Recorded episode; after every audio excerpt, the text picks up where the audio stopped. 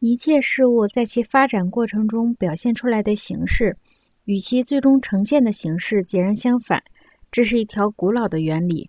对事物演化过程中逆转性能的兴趣，在各式各样的观察中都是显而易见的。无论在庄重的还是训练的观察中，都可以看到这样的兴趣。普伯有诗为证：“丑恶乃魔鬼，面目可怕，无论何人见。”均要痛恨，可常见常睹，便习以为常，见怪不怪。先对他容忍，继对之怜悯，终至于怀抱。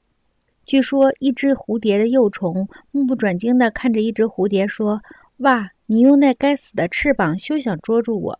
在另一个层面上，我们在本世纪目睹了人们对神话传说态度的转变，由嘲笑其虚假，到恭敬地研究神话。我们对地球村的社会生活和问题开始做出反应，反倒成了倒退保守分子。